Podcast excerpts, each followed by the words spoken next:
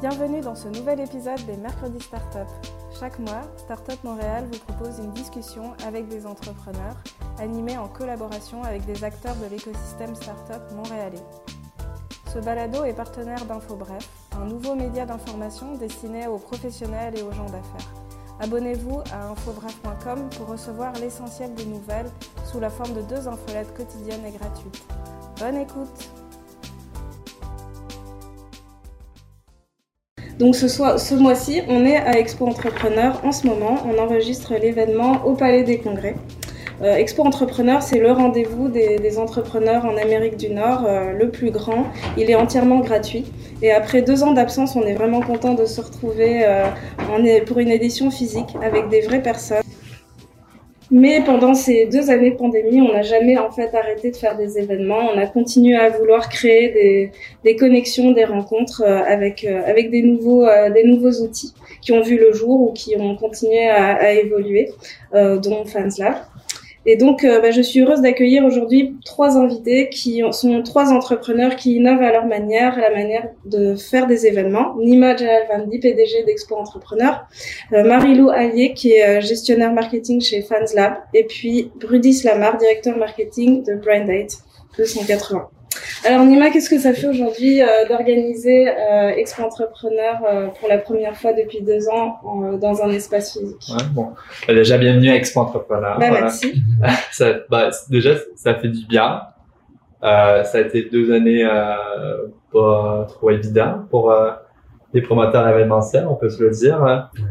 Ça fait du bien d'être en, en, présentiel, ça fait du bien de, de voir nos partenaires surtout en, en, en personne et on est content que ça soit derrière nous. Euh, c'est euh, bah, quasi derrière, derrière nous euh, cette, cette pandémie. Voilà. Mais c'est vrai que pour certaines personnes, c'était leur premier événement depuis deux ans de, de, cette ampleur. Est-ce que vous aviez envie de proposer une, une expérience particulière cette fois-ci? Ouais, bah écoute, on, on, on a misé davantage sur différentes activités qui encouragent tout ce qui est les rencontres entre les participants. Euh, une bonne exemple, c'est les euh, fameux euh, Brain Dates 280. Donc, où les participants pouvaient prendre des rendez-vous entre eux et, et, et se rencontrer dans, dans, la salle événementielle.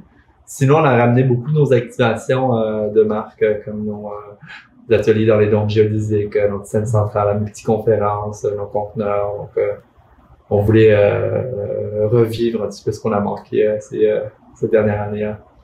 Et là, donc c'est la première euh, journée qui s'achève, donc c'est peut-être un peu compliqué d'analyser, mais est-ce que euh, tu sens que les gens se sentent à l'aise euh, à, être à un événement physique après plusieurs plusieurs années, enfin plusieurs années, plusieurs mois derrière derrière leur écran? Est-ce que tu as senti quelque chose, même si c'est difficile à sentir? Bah écoute, nous on, on avait quasiment le même sentiment qu'on avait l'année 1 ou l'année zéro, où on n'était pas trop sûr quoi s'attendre. C'est, euh, C'était en 2017 En 2017, ouais, là, qu'on a commencé à organiser la première édition qui a eu lieu en 2018. C'est 2018, je me rappelle très bien, on, a ouvert à l'époque de, de l'événement. On s'est dit, bon, est-ce que les gens ils vont venir? Euh, tu sais, euh, on savait pas quoi trop s'attendre, donc c'était un petit peu le même feeling euh, cette année.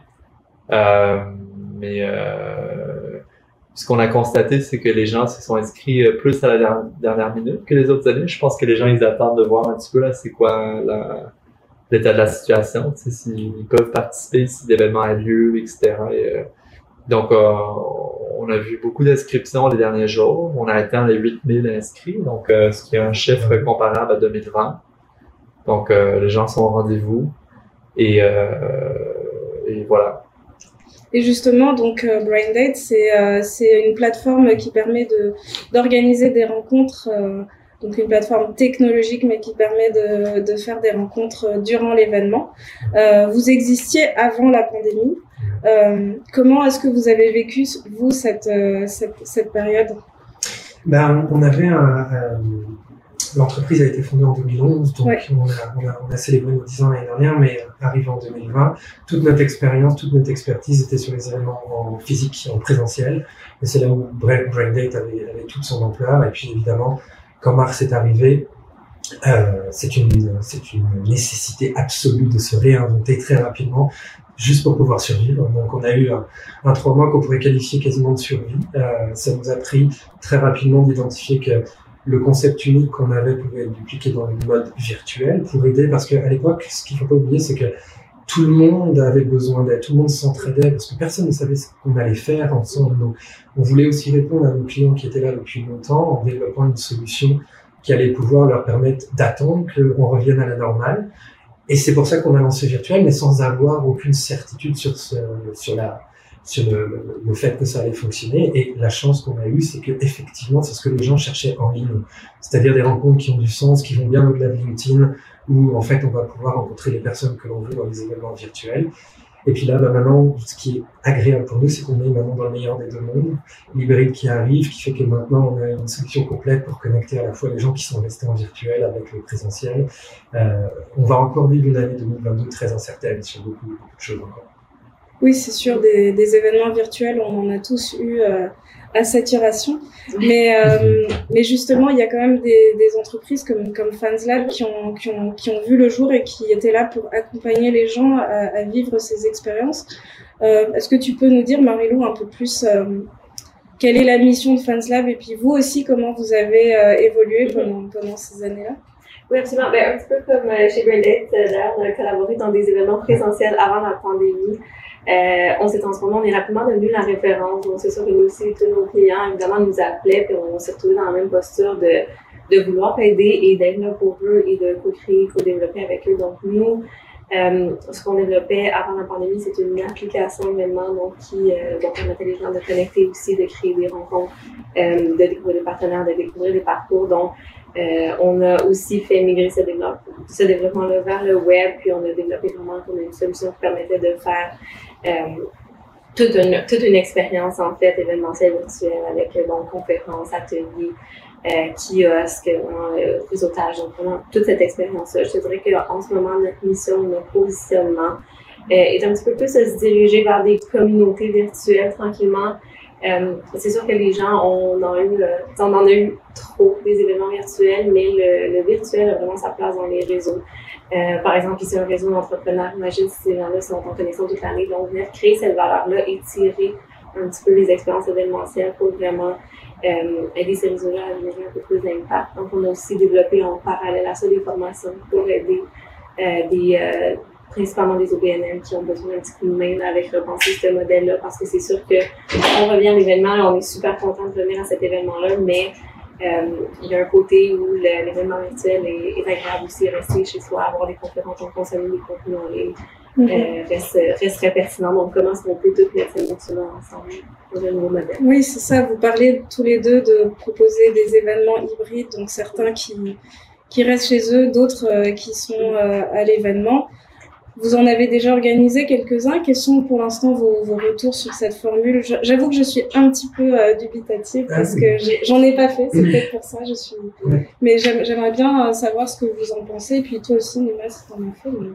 Vous, vous les avez organisés en tout cas Ouais, ben, on a commencé les premiers l'été dernier, enfin l'automne dernier, notamment aux États-Unis. L'idée étant que ce qu'il faut pas oublier, c'est que le, le, terme hybride est côté organisateur, côté participant il va pas prendre un billet hybride, c'est-à-dire il sera soit sur site, soit virtuel.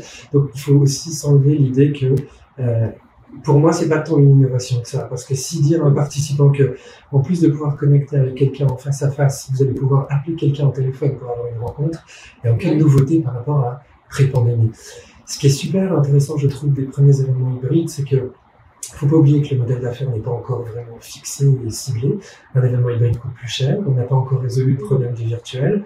Et souvent, ce qui ressort, c'est que le niveau de satisfaction global baisse, juste parce qu'en fait, on essaye de satisfaire tout le monde, et au final, on ne satisfait personne.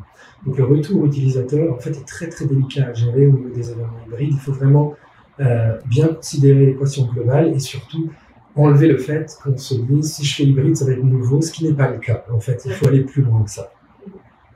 Personnellement, pour, euh, tu sais, je pense qu'on est dans la même école de pensée qu'en fait, c'est des parcours différents. C'est pas nécessairement une expérience hybride où tout est interconnecté. Euh, c'est sûr qu'il y a la vraie expérience hybride où on va aller chercher de la technologie. L'enjeu principal, c'est que c'est excessivement coûteux, donc, euh, et on a souvent besoin de, de, plusieurs technologies, des nouvelles intégrations. Euh, selon moi, en fait, c'est vraiment de miser sur des parcours, d'aller chercher la technologie pour euh, peut-être en amont, avant l'événement, les bons, créer des connexions pour arriver près à l'événement et puis peut-être après l'événement, continuer à interagir avec la communauté ou interagir avec des contenus ou des partenaires. Donc, euh, c'est vraiment, je pense, dans, le dessin de parcours et non dans essayer de créer une expérience qui, au final, n'a pas nécessairement le, résultat souhaité. Mm-hmm. Mm-hmm on en revient au design événementiel au tout début qui est fondamental et puis comprendre l'utilisateur juste pour euh, lui livrer finalement ce qu'il attend. Parce que la, chose dont on est certain, c'est que même si on lui livre une technologie qui pourrait tout faire, quand on est sur un événement comme Expo Entrepreneur aujourd'hui, on a envie de rencontrer les personnes en face à face, avant toute autre chose. Euh, donc c'est ça qui va prioriser, que l'utilisateur va prioriser avant même d'avoir toutes les possibilités autour de nous. C'est pas parce que le, souvent les organisateurs d'événements arrivent avec des, des listes de fonctionnalités. Puis c'est la même chose euh, pour vous. Donc, ils arrivent, puis on, on, veut ça, ça, ça, ça, ça, ça, ça. Puis nous, en fait, le, premier réflexe, c'est tout le temps de dire, mais c'est quoi, qu'est-ce que vous essayez de faire? C'est quoi l'expérience? C'est quoi les, les, besoins des gens? Pourquoi est-ce que les gens viennent? C'est important de commencer par là. Et ensuite, on vient choisir des technologies, des nouveaux canaux qui vont créer de la valeur. Mais euh, souvent de, de, trop complexifier l'apport technologique dans un événement il vient juste nuire à, à l'expérience globale ou créer des dépenses de et des coûts de Oui, c'est vrai que si on pense à, à, l'utilisateur, au public qui vient à un événement, euh, peut-être que, disons que ceux qui viennent à un événement physique vont avoir une expérience différente, mais ça va être leur expérience. Est-ce que est-ce qu'il y a des publics, il y a des, types de publics euh, qui sont plus sujets à, vouloir aller euh, vers, euh, vers, le virtuel et d'autres qui vont venir plus au présentiel? Oui, en fait, au-delà même, c'est plus, je trouve qu'il y a des événements qui ont une vocation hybride dans, dans sa pureté, c'est-à-dire que quand vous avez des sommités internationales qui ne peuvent pas se déplacer parce que, euh, en plus, les, comment dire, la particularité environnementale, enfin, le, le, bilan environnemental est vraiment très pris en considération à la fois par les entreprises et les utilisateurs. Mais si j'ai l'opportunité, par exemple, de rencontrer un prix Nobel qui participe à la conférence via une fonction virtuelle, évidemment. Donc, ça s'applique à certains événements, effectivement, euh, mais de manière générale, c'est vrai que sur des événements, si je prends Expo Entrepreneur, les gens viennent pour aller en face à face, pour rencontrer. Mais ceci étant dit, quand on prend le Québec dans son ensemble, on a des, entrepreneurs partout dans toute la province. Il faut aussi leur donner la possibilité de pouvoir bénéficier de, cette, euh, de ces relations, de cette expertise. Donc, euh, il faut vraiment, encore une fois, l'adapter à, ce qu'on veut, ce qu'on veut atteindre ensemble. Oui, là, on parle par exemple, le public d'Expo Entrepreneur, c'est vous, c'est les entrepreneurs de, du Québec, de Montréal. Euh, est-ce que, euh, est-ce que tu, tu, considères que ça pourrait être intéressant de, de créer des expériences euh, hybrides pour la suite, pour Expo Entrepreneur? Des retraites générales adjointes d'Expo Entrepreneur, j'ai d'ailleurs écrit une lettre d'opinion à la presse sur le sujet. Donc, pour nous, un, événement, la définition même de l'événement consiste au présentiel. Et c'est notre, nous, c'est notre point de vue. Euh, donc, pour euh, qu'un événement ait lieu, il faut que les gens se déplacent, il faut qu'il y ait ce sentiment d'appartenance. C'est un happening. Tu as été là ou tu n'as pas été là. Donc, pour nous, c'est le présentiel, c'est primordial. Euh, et ça fait partie de l'expérience, se déplacer à des événements, que ce soit nous, on est un événement euh, pour un Québécois, donc on a les 17 agents qui, euh, qui sont présents, qui sont entrepreneurs.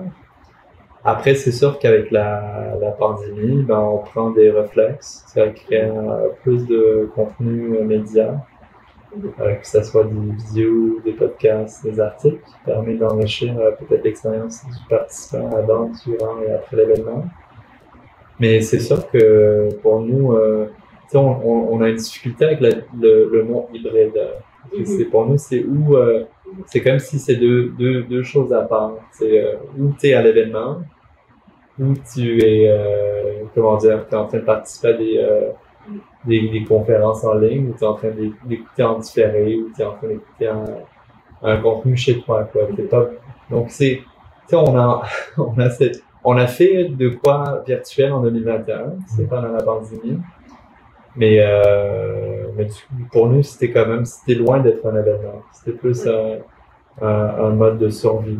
De, voilà, on peut pas se, pour la première fois dans l'industrie événementielle euh, se rassembler de manière illégale, ce qui est incroyable quand c'est dans l'histoire de l'humanité. Hein. pendant deux ans. Donc, euh, et la, la technologie nous a permis justement de survivre et de créer ce sentiment d'appartenance. Ce que je trouve intéressant de ce que tu dis, Marie-Lou, c'est euh, cette idée de communauté aussi, de pouvoir nourrir la communauté.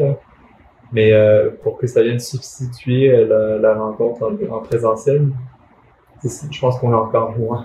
ouais, non, non, mais la communauté doit. En fait, je pense que l'événement présentiel va toujours garder sa place. Il n'y a rien comme la réalité augmentée. Euh, la, la, la, réalité augmentée, c'est de déposer son téléphone puis c'est d'avoir une conversation. C'est juste que euh, des fois, les modèles événementiels, en fait, viennent positionner un événement qui est comme, qui est vraiment un momentum. On crée un momentum, les gens se rassemblent, on discute, mais après ça, le momentum, il tombe. Donc, c'est de dire, comment est-ce que je peux positionner mon expérience événementielle, mes expériences événementielles dans une ligne du temps, mais créer avec la technologie un pont entre ces expériences-là pour jamais laisser partir les gens, pour que les gens continuent de collaborer.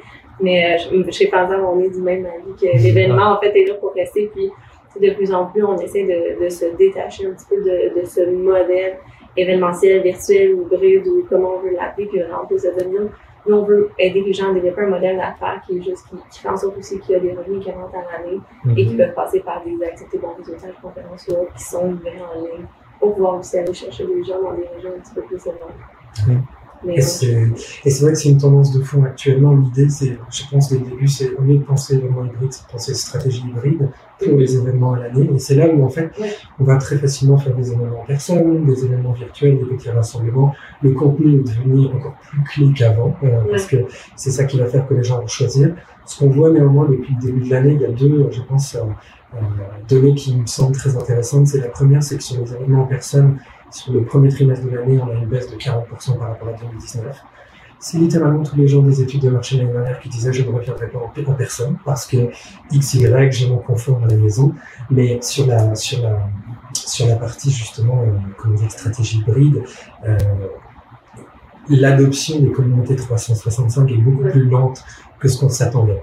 Et la raison arrière, c'est que gérer une communauté prend des ressources. C'est ça. C'est parce qu'en fait, encore une fois, il ne faut pas faire l'erreur de penser que je veux voir une communauté 365 avec la technologie.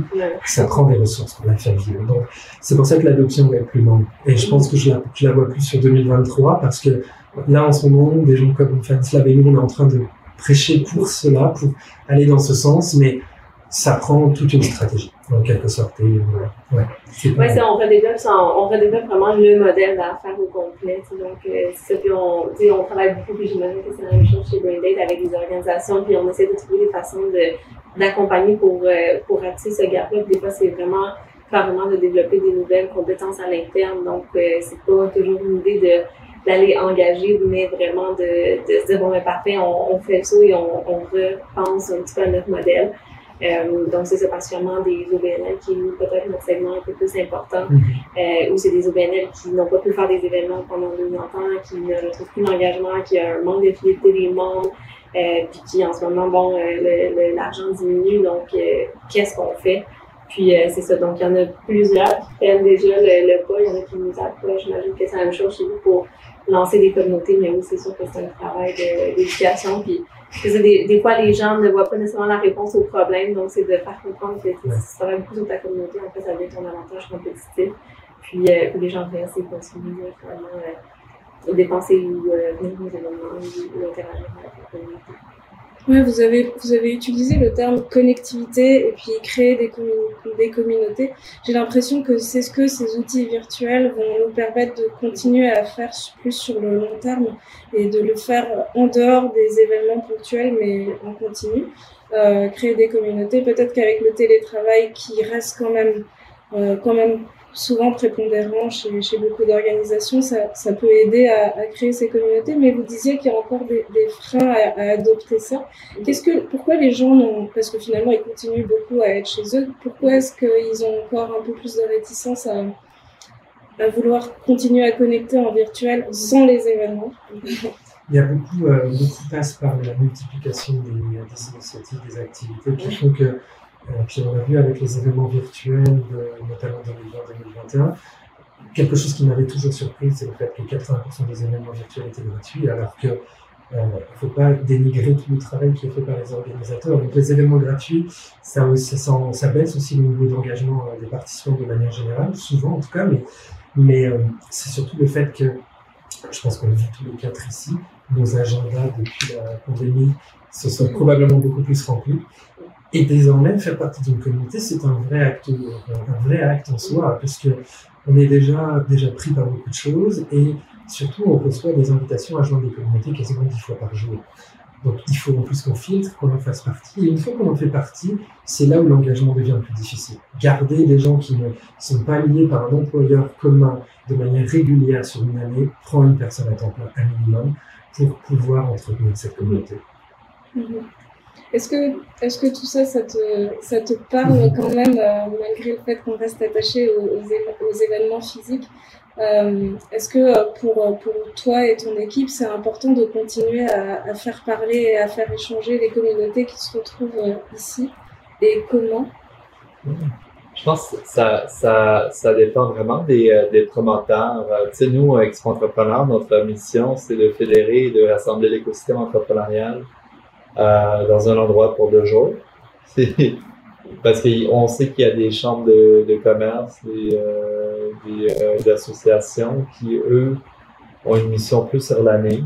Mhm. Donc, euh, de faire et de nourrir leur communauté d'entrepreneurs. Nous, c'est plus, c'est notre communauté, c'est les acteurs de l'écosystème. Donc, ceux qu'on rassemble et ceux qui amènent leur monde, qui, sont, qui font tous partie de leur, leur, leur alors, euh, donc je pense que ça dépend des, euh, ça dépend des promoteurs, ça dépend des organisations, ça dépend des missions.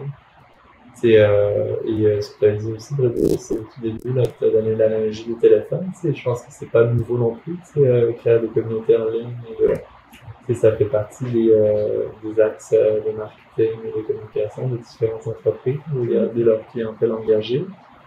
Donc, ça revient à ça, ça revient au aux ressources qui sont disponibles et aux, euh, euh, aux, intentions qui sont derrière de faire ces communautés. Mais, euh, mais, du coup, voilà. pour nous, c'est plus de faire un gros show. Oui. et, et de faire en sorte que les gens ils, ils aient une rencontre qui peut potentiellement changer leur, leur projet et, et, on les confie à quelque part à l'écosystème, c'est qui reprend la. C'est le, nous, on les introduit aux différentes communautés, justement. Oui, c'est ça. C'est ça l'endroit où. Ouais. Ouais. Ce qui est intéressant dans ce que tu dis, puis c'est un peu ce que, ce que je me disais quand, euh, quand c'est vrai, on se réunit à plein de communautés, puis un des réflexes qu'on essaie d'écrire avec nos clients, c'est euh, des fois à la place de, de se lancer une partie de ta communauté, voir qu'est-ce qui existe dans l'écosystème, comment est-ce que tu peux peut-être aller t'attacher avec des gens de l'écosystème, donc comme, euh, comme tu dis, peut-être aller travailler des choses de commerce ou autre et euh, de façon moins euh, ponctuelle à travers l'année des, euh, des interventions même le ressources sociales confier vos gens à ces, à ces groupes-là qui, en fait, eux, euh, leur réseau c'est d'entretenir leur réseau. C'est super pertinent pour eux de faire à c'est ça. Je pense qu'il y, y, a différentes approches. Il y a le, euh, on voit de plus en plus la spécialisation, que ce soit dans les applications, que ce soit dans les services. Des organisations qui spécialisent à faire une service vraiment très bien. Donc, euh, nous, on, on, on, voit ça dans l'écosystème. Il y a énormément d'organismes de soutien, euh, chacun qui est spécialisé dans son créneau. Et euh, nous, on ne veut pas euh, prétendre qu'on peut euh, tout offrir, surtout à l'année longue. C'est, euh, donc, euh, c'est de faire en sorte que voilà, les entrepreneurs, nos participants ben, soient sensibilisés à ces services. Donc, on est plus euh, dans la sensibilisation. Et que par la suite, ben, on les confie à ces services. ils ont leur communauté, ils ont leur, leur élément. C'est vrai que. Oui, oui, oui. Et puis, on, notre public, les entrepreneurs, d'un côté, ils sont overbookés, ils ont, ils ont vraiment pas beaucoup de temps. Donc c'est vrai que joindre des communautés, c'est un effort. Et puis d'un autre côté, les entrepreneurs, ils se nourrissent des rencontres et, euh, des opportunités de, de connecter avec des investisseurs, d'autres entrepreneurs, euh, d'autres organismes. Donc ils sont quand même friands de ces opportunités. Donc, euh, euh comment est-ce qu'on leur offre euh, peut-être une, alternative qui est, différenciatrice et qui, et qui va à la fois combler leurs besoins de rencontrer des gens et de créer des, opportunités, et en même temps, le fait qu'ils sont pas très disponibles pour, pour tout ça dans leur tête? Mais je pense que c'est de leur offrir un, un, outil qui est bon, le bon outil pour commencer. Comme on dit, il existe tellement de choses dans le monde des technologies, c'est la même chose. Donc, euh, on commence par la, la raison d'être le, le, besoin. Euh, si le besoin, c'est la rencontre, c'est de choisir un outil qui est euh, adapté pour ça et qui est simple d'utilisation pour pouvoir entrer dans leur routine. Donc, je pense pas que c'est de, de réinventer la roue, mais je pense qu'il y, y, a des façons très pertinentes. Et d'ailleurs, j'ai déjà, bon, l'année dernière, j'ai assisté à un événement de certains moments qui était mon académique à ce moment-là. Puis c'était super intéressant, fait des bons contacts, il y avait des bons, des bons contenus, ça a duré trois heures. Puis en fait, euh, j'ai trouvé ça très riche. Euh, puis d'un autre côté, ça m'arrive d'aller dans des événements aussi, d'avoir envie de rencontrer, de ne pas rencontrer autant. Donc, je pense que c'est vraiment dans, dans l'outil qu'on choisit pour mon expérience qu'on crée, mais sachant que les gens sont très occupés, euh, c'est de garder en tête la relation. Oui, non, je suis tout à fait d'accord. Après, je pense que par rapport à ta question, je pense que l'idéal, c'est de. Puis tu l'as évoqué, c'est-à-dire une communauté, c'est aussi finalement en quelque sorte une, stratégie marketing, une action marketing. Il faut le voir aussi un peu comme une campagne marketing. Et lancer une communauté grâce à un événement est souvent un très bon tremplin de départ parce que tu l'évoquais. Quand tu, quand tu as participé à l'événement, tu as fait des très belles rencontres et souvent on laisse l'idée de se dire, bah, après, ça va se passer sur LinkedIn. Alors que les gens demandent souvent plus et c'est ici qu'en fait, l'idée, en fait, je pense, l'erreur à ne pas produire est de se dire que tous les participants à l'événement veulent faire partie de la communauté, ce qui n'est pas vrai. Il y a des participants à l'événement qui sont beaucoup plus engagés dans des thématiques données, qui veulent faire partie d'une communauté, et c'est eux qu'il faut, sur lesquels il faut capitaliser et puis grandir avec eux. Ça devient en fait en quelque sorte les ambassadeurs qui vont être les promoteurs. Je pense que la, la communauté 365 idéale pour moi, elle est organisée par elle-même, les participants par eux-mêmes, par publient le contenu qu'ils veulent, connaître autour de ce contenu. Et finalement, l'organisateur de cette communauté est juste là pour être un peu le, gestionnaire en quelque sorte. Mais, encore une fois, je m'attends pas à ça en 2022, mais on, travaille très fort pour ça, donc ça passe par l'éducation, effectivement. je pense que ça prend vraiment ce, ce côté de décentralisation de l'expérience qui est difficile pour des organisateurs d'événements ou des, des gestionnaires de communauté de, de laisser aller, mais en fait, si la, si la communauté ne s'occupe pas par elle-même par ses ambassadeurs, euh, comme vous dites, c'est quasiment une mission impossible. Donc, euh, je pense que c'est vraiment de, de garder en tête de créer la valeur. Parce que les gens vont aller sur la valeur. En fait, les gens ne l'ont pas s'il n'y en a pas. Euh, la lutte au contenu est féroce en ligne. En fait, la réalité, c'est que les gens consomment des contenus en ligne les gens euh, s'engagent avec des contenus en ligne, mais il y en a tellement que c'est difficile de, de percer des fois. C'est vraiment de de garder en tête la valeur qu'on crée pour ces gens-là. Oui, c'est vrai. En plus, il y a, il y a des, dans les événements, il y a des, il y a des, euh, des moments spécifiques qui ne sont pas les mêmes. En virtuel, je, je voyais des gens qui, qui s'entraînaient pour, euh, pour une compétition, qui allaient recevoir des prix. Recevoir un prix en, en physique, c'est ouais. pas la même chose. Euh, c'est une belle expérience. J'imagine que ça dépend aussi du, du type d'événement. Il, il, y a plusieurs moments, à vous dire, en Expo Entrepreneur où on a, on a, on a des, des, remises de, de prix. Ouais, bah, bah, cette année, on a fait un, un, un espace pitch euh, donc pour la, euh, créer la, la fameuse euh, expérience de l'ascenseur euh, l'ascenseur pitch. Donc, les entrepreneurs, ils, ils, rentrent dans cet espace, ils sont filmés pour 30 secondes. Et euh, par la suite, on remet la vidéo, ils le repartagent sur leur Facebook et les, euh, les meilleurs pitchs ou les pitchs les plus populaires sont réinvités euh, en soirée là, pour, pour pitcher tantôt sur la scène centrale. Et il y aura une remise de prix. Ouais. Il y a Donc, différentes activations de, comme ça ouais, qui se passent au courant des jours. Ouais. Mais c'est intéressant. Donc, c'est ça, ils viennent pitcher et puis ils vont le partager dans, dans leur communauté à eux aussi en ligne, euh, puisque il y en a d'autres qui vont faire vivre ça euh, en virtuel aussi. Ouais. Mais en tout cas, je pense que les gens sont vraiment contents de se retrouver aujourd'hui à Expo Entrepreneur, quoi qu'il arrive. Je pense que ça fait du bien, euh, du bien à tout le monde. Et, euh, et je suis très intéressée à découvrir, donc pas en 2022, mais peut-être un peu plus tard, euh, comment, comment on peut créer des, des communautés après les événements, en tout cas les nourrir, parce que je suis persuadée que pour, pour les entrepreneurs et puis pour tout jeune professionnel aussi, euh, c'est une manière de continuer à, à échanger. Je, moi, je pense que ça va marcher. Et je veux juste corriger que 2022, c'est on va avoir les early adopters. Oui. C'est juste la tendance de fond qui va arriver plus tard. Euh, je pense que si, je suis très content qu'on n'ait pas encore parlé de métavers parce que justement je trouve qu'on est un peu trop loin, mais si je crois vraiment quelque chose dans les deux trois prochaines années, c'est l'hyper personnalisation via l'intelligence artificielle, y compris dans les événements, y compris pour les communautés, parce que quand on parle du fait que il y a beaucoup trop de contenu, beaucoup trop de, enfin, beaucoup trop, il y a beaucoup de contenu, beaucoup de, beaucoup d'activités c'est l'intelligence artificielle qui pourrait permettre d'affiner pour chaque individu et que finalement chacun y trouve sa valeur le plus rapidement possible. Et c'est là où je me dis que ça va prendre un petit peu de temps, ça Oui, je pense que l'utilisation des technologies peut, peut, aider justement dans la personnalisation de, de l'expérience. Et oui, j'ai pas encore posé de questions sur le métaverse parce que on n'est peut-être pas encore rendu là, mais je ne sais pas si vous avez une, opinion là-dessus, Nima, expo entrepreneur. Euh, voilà. en, Désolé, j'ai lancé Je suis pas, c'est plus leur dada. Nous, on est, euh, on, pour l'instant, on, voit beaucoup la technologie comme un outil. Hein, donc, euh, de, et je trouve ça intéressant comme, comme, comme idée, l'hyper personnalisation. Donc, c'est un petit peu ça ce qu'on souhaite accomplir aussi avec euh, l'utilisation des brain c'est de permettre une expérience un petit peu plus personnalisée. on essaie de couvrir un maximum de contenu, différents angles, différents aspects de l'entrepreneuriat. Après, vous ne pouvez pas, peut-être qu'il y a un participant qui a quelque chose d'intéressant à partager qu'on n'aurait pas imaginé nous-mêmes. Donc, euh, c'est permettre cette, euh, cette occasion. Mais je suis certain aussi là, que l'idée de la conciergerie d'une expérience plus sur mesure et euh, pour vivre des éléments de façon plus efficace, ça, pourrait être un outil intéressant pour euh, les volontaires à l'avancée. ça. On n'est pas encore rendu là. En tout cas, euh, nous, on a hâte aussi à d'autres événements. On va, on va aussi être à Startup Fest cet été et puis on verra comment on peut continuer à, à combiner tous les outils que ces derniers temps nous ont mis à, à disposition et on a aussi quand même hâte de, de continuer des événements euh, physiques.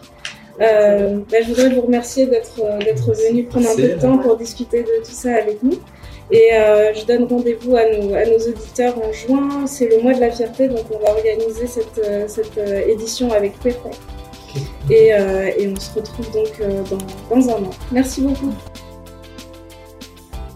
Rendez-vous tous les deuxièmes mercredis du mois pour une nouvelle édition.